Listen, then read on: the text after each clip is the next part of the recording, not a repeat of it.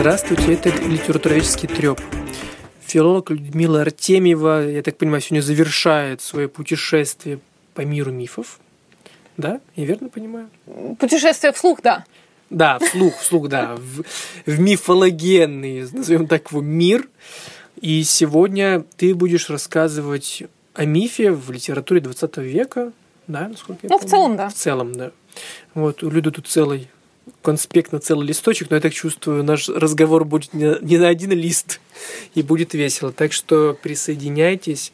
И, кстати, если у вас будут какие-то вообще вопросы к нашему литературоведческому трёпу, обязательно задавайте их в комментариях, где угодно, находите нас и что-то еще И придумаем. есть на шанс, тему. что мы это прочитаем. Да, и даже попытаемся ответить. Поехали.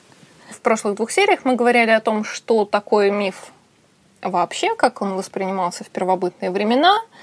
Немножко потрындели о том, как миф у нас повсюду, и в частности, чем Марвел так мифологичен. Так что, когда пойдете на «Мстителей», послушайте сначала наш первый выпуск, Это посвященный первый был, да. мифам, а потом идите ищите там миф. Потом рассказывайте в комментариях. А во втором выпуске мы говорили, чем миф отличается от сказки, от эпоса и какую роль он играет в древней греческой трагедии. И вот в этом литературном ключе и имело бы смысл продолжить и поговорить о том, какую роль миф играет в литературе модернизма и постмодернизма. И я, конечно, поясню, почему мы делаем такой э, хронологический скачок, поскольку, естественно, миф никуда не деть из жизни и сознания. И, естественно, в основе многих-многих литературных историй будут лежать одни и те же сюжеты, которые основаны на каких-то там мифах, преданиях и сказаниях. Те же, не знаю, Тристана и Изольда. И в них можно найти корни еще чего-нибудь, чего-нибудь. Но именно в 20 веке, ну, на рубеже 19 и 20 и дальше в 20 веке, миф становится одной из основ поэтики. То есть это не просто что-то, что есть в нашем сознании, ну и мы так заодно на это дело опираемся, зная того или нет. Но авторы модернизма и постмодернизма осознанно и нарочно встраивают миф э, в свое художественное повествование, в художественное целое, которое они пишут. Но, насколько я понимаю, это происходит не напрямую. Ну, условно, автор начала 20 века не берет э, Афину, да, и помещает ее в Париж 20, начала 20 века, ну, условно, да, так ведь не происходит. Это просто это как вдохнов, вдохновляет, что ли, сюжет, или как, как это вообще, ну, примерно Нет, это происходит? именно становится частью структуры произведения. Мгм. То есть миф как условно... Это, конечно, некоторое упрощение, и, наверное, если нас чисто случайно и по недоразумению будут слушать филологи, они поскрипят зубами. Миф как художественный прием, как художественный троп используется в данном случае. И, естественно, миф в, в этих ситуациях, именно что такое миф, тоже будет трактоваться по-разному. То есть нет такого вот единого для всех так. Мы мо- модернисты, считаем миф тем-то, тем-то, тем-то. А вы вот постмодернисты будете считать его тем-то, тем-то и тем-то, чтобы вот нас не путали. Такого, естественно, нет. Но некоторое восприятие того, что такое миф, происходит из... э, Органично, точнее, произрастает из поэтики как самого литературного направления, так и поэтики того или иного автора, который в этом направлении творит. Ну и, наверное, в первую очередь имеет смысл напомнить о переходе от мифа к истории, о котором мы упоминали в первом выпуске, посвященном мифам. А, Об этом, кстати, довольно подробно и, опять же, предельно понятно написано у Илиады в аспектах мифа. Но в целом переход от мифического к историческому происходит из желания точно зафиксировать, что происходит сейчас. Поскольку мифологическая правда – это правда прошлого. То, что произошло когда-то давно, по тем же правилам и закономерностям мы живем и сейчас. Мы поступаем сейчас тем или иным образом, потому что так поступали давно и потому что об этом нам рассказал миф. Соответственно, и время мифа потому и циклично. Это постоянное возвращение к истоку, к, к тому, как было до этого, прошлое и настоящее это по большому счету вот одно и то же. А время историческое, естественно, время линейное, то есть которое движется от начала прошлого к концу, который будет где-то в будущем. И настоящее только настоящее, но не прошлое и не будущее. Перепутать их, в общем-то, никак становится нельзя. И важно именно то, что в настоящем. Важно точно зафиксировать все по именам и датам. Ну, в таком, в общем-то, виде, в котором все школьники ненавидят историю. Так вот, в модернизме, естественно, еще раз оговорюсь, это варьируется, безусловно, варьируется от автора к автору. Но в модернизме, в частности, миф становится возможностью, способом пересоздать историю. Естественно, противопоставляется время мифическое и историческое в рамках произведения. И миф в этой оппозиции – это что-то, что лежит вне времени. Что-то, что всегда вечное. То есть это, в общем-то, что несет непреложную истину, с которой невозможно поспорить. Поэтому, например, очень часто миф еще становится некоторым нравственным ориентиром, с которым нам следует сверяться.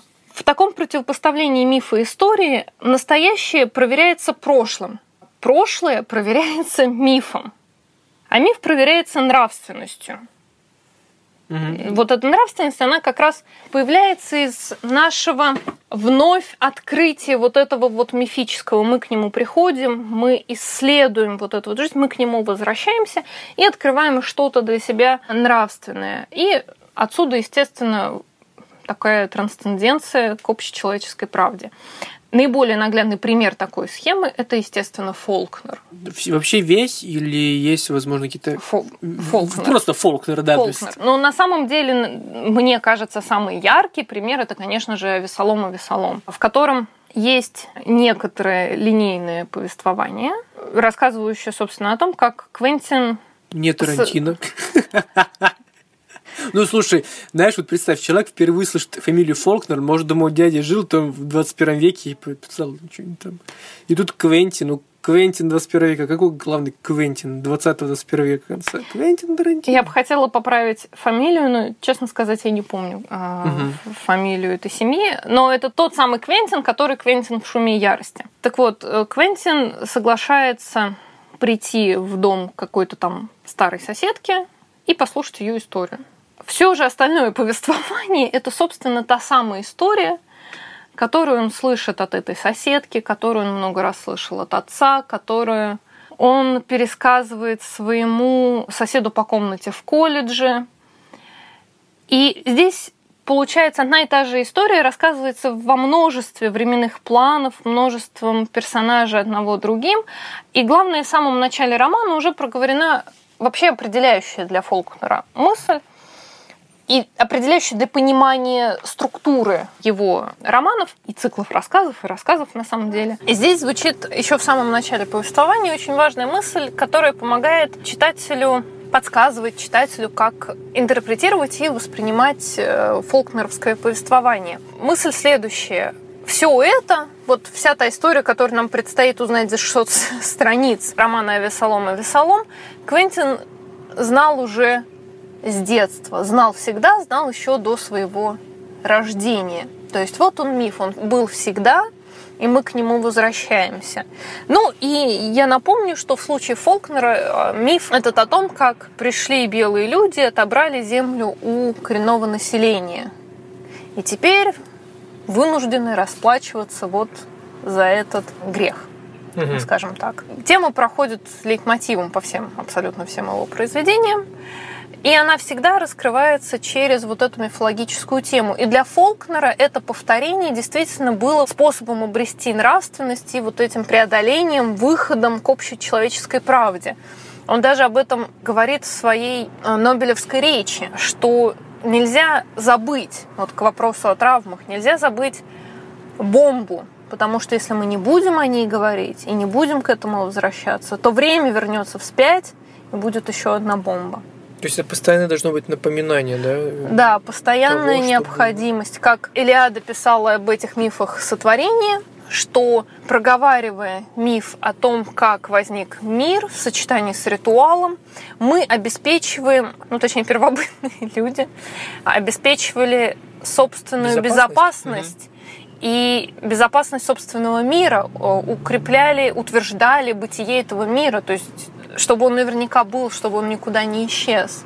То есть фактически любые, например, события, ну если уж мы говорили о событиях 20 века, и травме и памяти, то получается их напоминание нас скорее как спасает, как всякий любой миф ранее спасал э, людей которые жили до нас, да? То есть, если мы будем проговаривать это, говорить и напоминать, как люди раньше делали с мифом, то это нас же и защитит.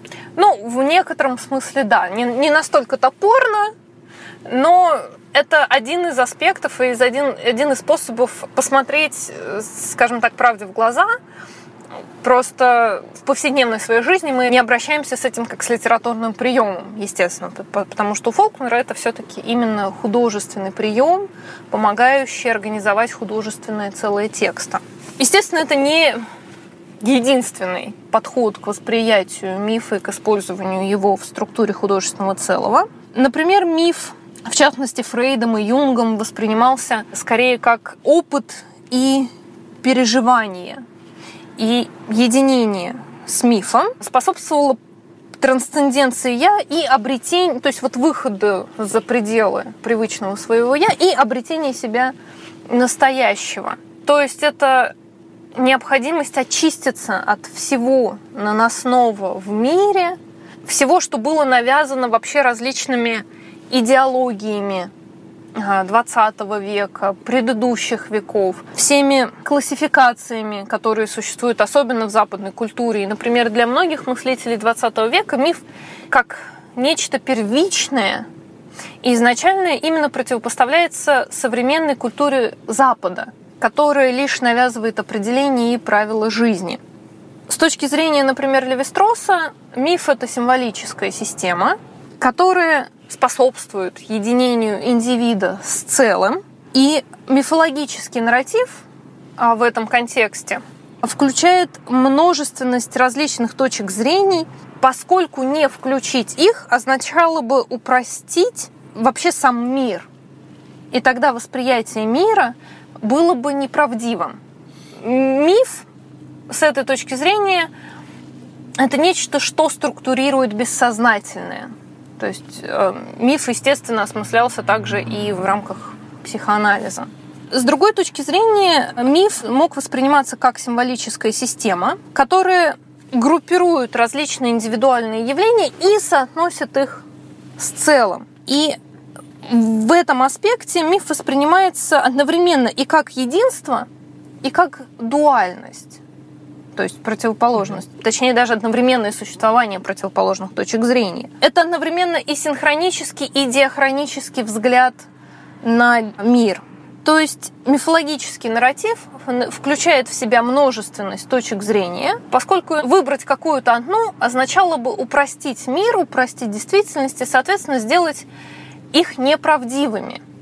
И примеры этого мы видели, когда говорили давно уже в лекциях наших о последнем романе Голдинга «Двойной язык», где весь роман построен вот на этой двойственности и на единении дуальности. И, кстати, Голдинг как раз в своих интервью говорил о том, что невозможно исключить что-то одно, невозможно взять полюс только плохого или полюс только хорошего и на нем остановиться. Они обязательно будут присутствовать оба. Ведь Голдинг точно так же мифологичен в своих повествованиях. В какой-то из книг э, классика фантастики, по-моему, я не помню, в чьей именно, возможно, кстати, у Филиппа Дика, но я не буду врать. Есть такая мысль, что люди создали идеальное общество, без войн, без ничего и так далее. И они даже, более того, переосмыслили классические мифы. Но когда один из, ну, главный герой, собственно, спрашивает, а как вы, например, вот пересмыслили этот миф? Они говорят, ну, у нас там никто не умирает, все хорошо заканчивается. А он говорит, ну как? Ну, условно, там, ведь главный герой этого мифа, ой, либо его родные, я не помню, какой-то именно миф был, он умирает. Он говорит, ну, мы вплели в этот миф такую идею, что его предупредили, и он не умер.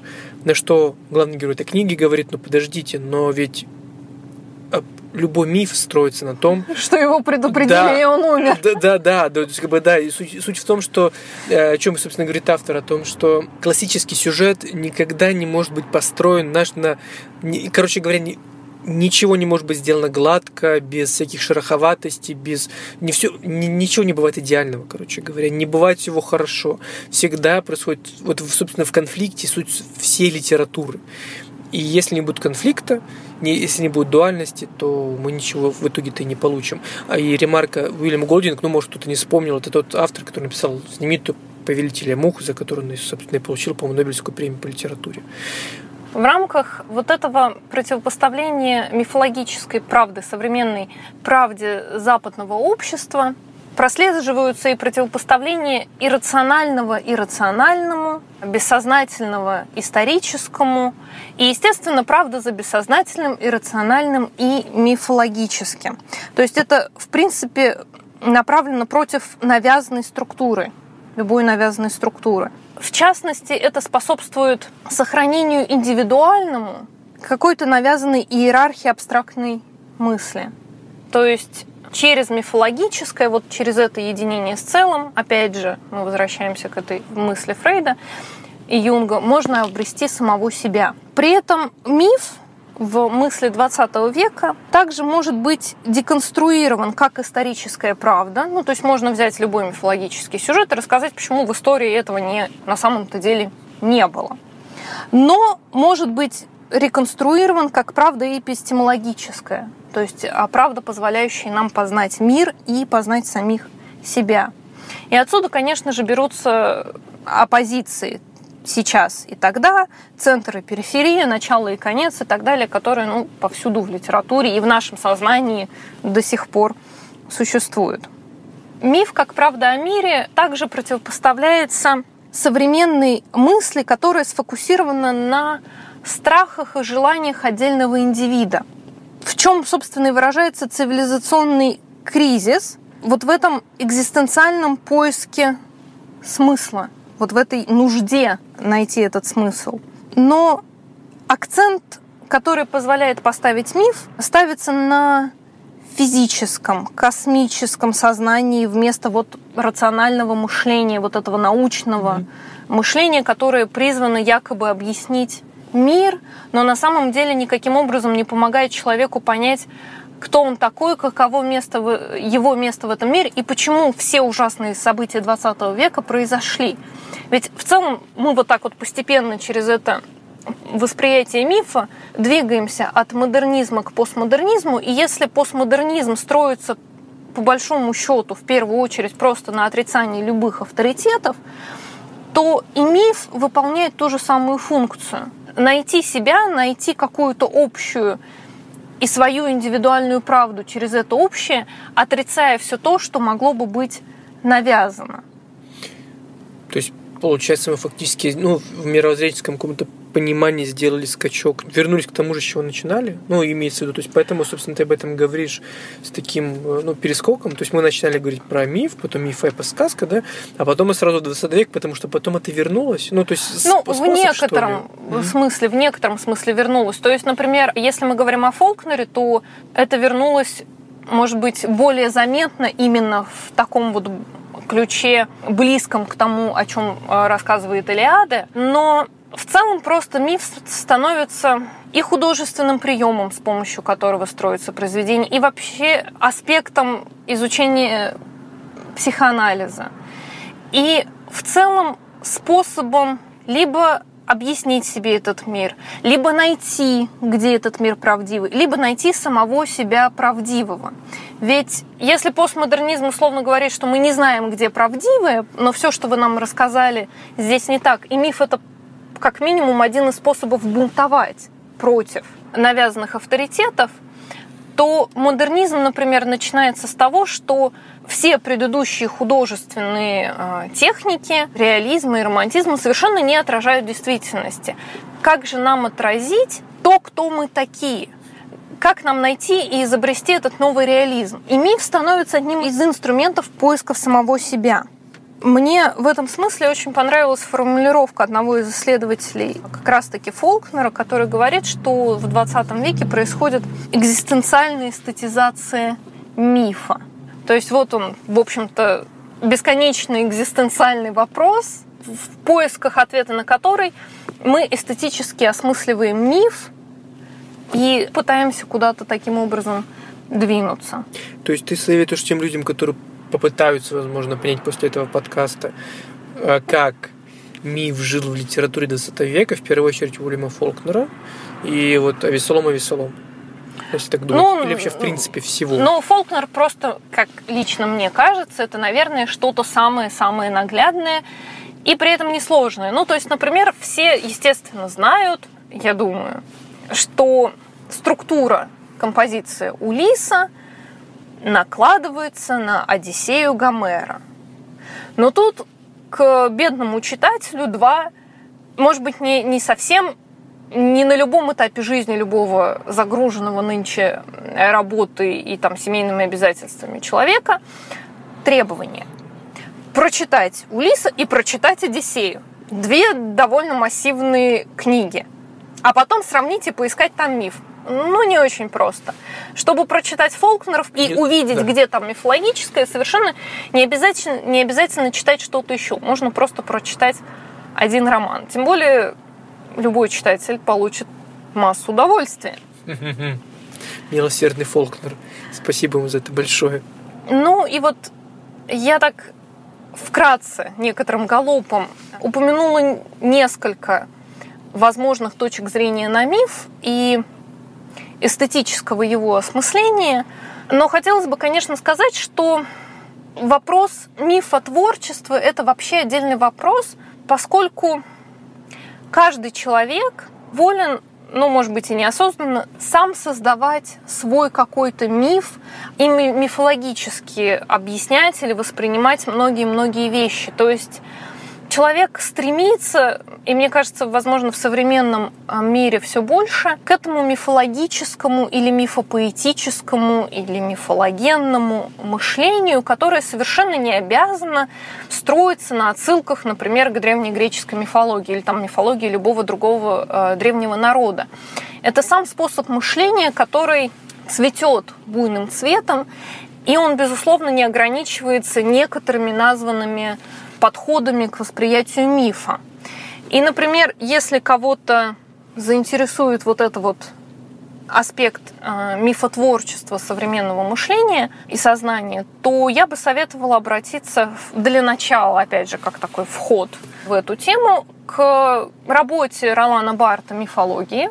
Первая часть этой книги, большая часть этой книги посвящена различным современным мифам, которые вот возникают просто не, из ниоткуда. Это реклама, которая строит наше восприятие чего-то как миф. Это, наверное, больше всего мне запомнившаяся история про мозг Эйнштейна что вот лежит он мозг Эйнштейна. Препарировать, разрезать его нельзя, сделать с ним ничего нельзя, но это воплощение просто космического ума, какого-то непостижимого интеллекта, и вокруг него также строится какой-то миф. Ведь наше восприятие мозга Эйнштейна и скроющегося за ним интеллекта никак не объясняется реальностью. В общем-то, и никак реальностью как таковой не поддерживается. Весь этот ореол вокруг э, создан исключительно нашим сознанием. А вторая часть книги, совершенно коротенькая, посвящена объяснению, предлагаемым Бартом, тому, как это происходит, как эти а, мифы возникают в современном обществе и сознании.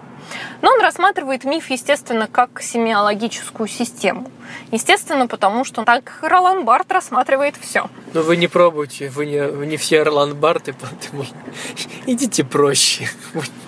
Семиологическая mm. система, то есть это система, в которой есть... Знаков, да. Э, да, система знаков, в которой есть некоторые означающие и означаемые которые на выходе, собственно, дают знак. Ну, например, я смотрю на некоторый дорожный знак, и сам знак является означающим. То, что я из этого понимаю, является означаемым. Все вместе это знак. И Ролан Барт рассматривает язык мифа как мета-язык, то есть который строится на основе обычного языка. Он трактует обычный наш повседневный язык как означающее дорожный знак, которому мы приписываем какое-то новое значение, например, э, не поворачивать налево. И таким образом рождается символ и миф, наше мифологическое восприятие. Ну, то есть, когда я говорю мозг Эйнштейна, то просто у меня есть означающее слово мозг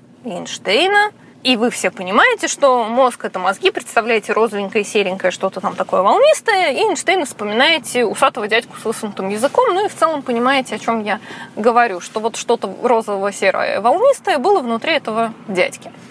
Бедный Эйнштейн.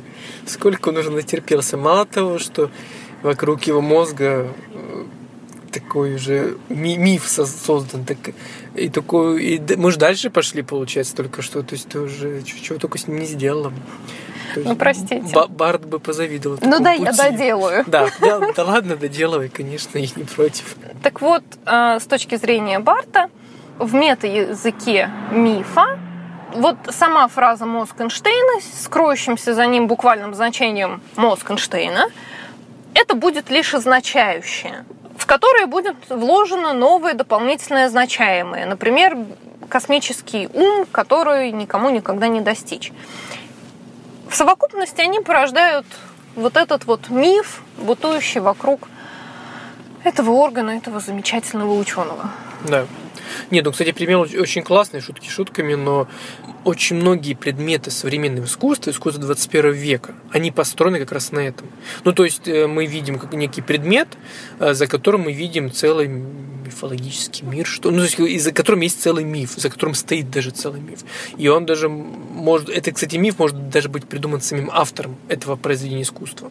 Ну, вот. Я почему-то, конечно же, вспоминаю всякие дюшановские эти предметы, потому что, ну, то есть, как бы, условно, этот предмет простейший, он означает нечто большее, чем, он, чем, чем он является.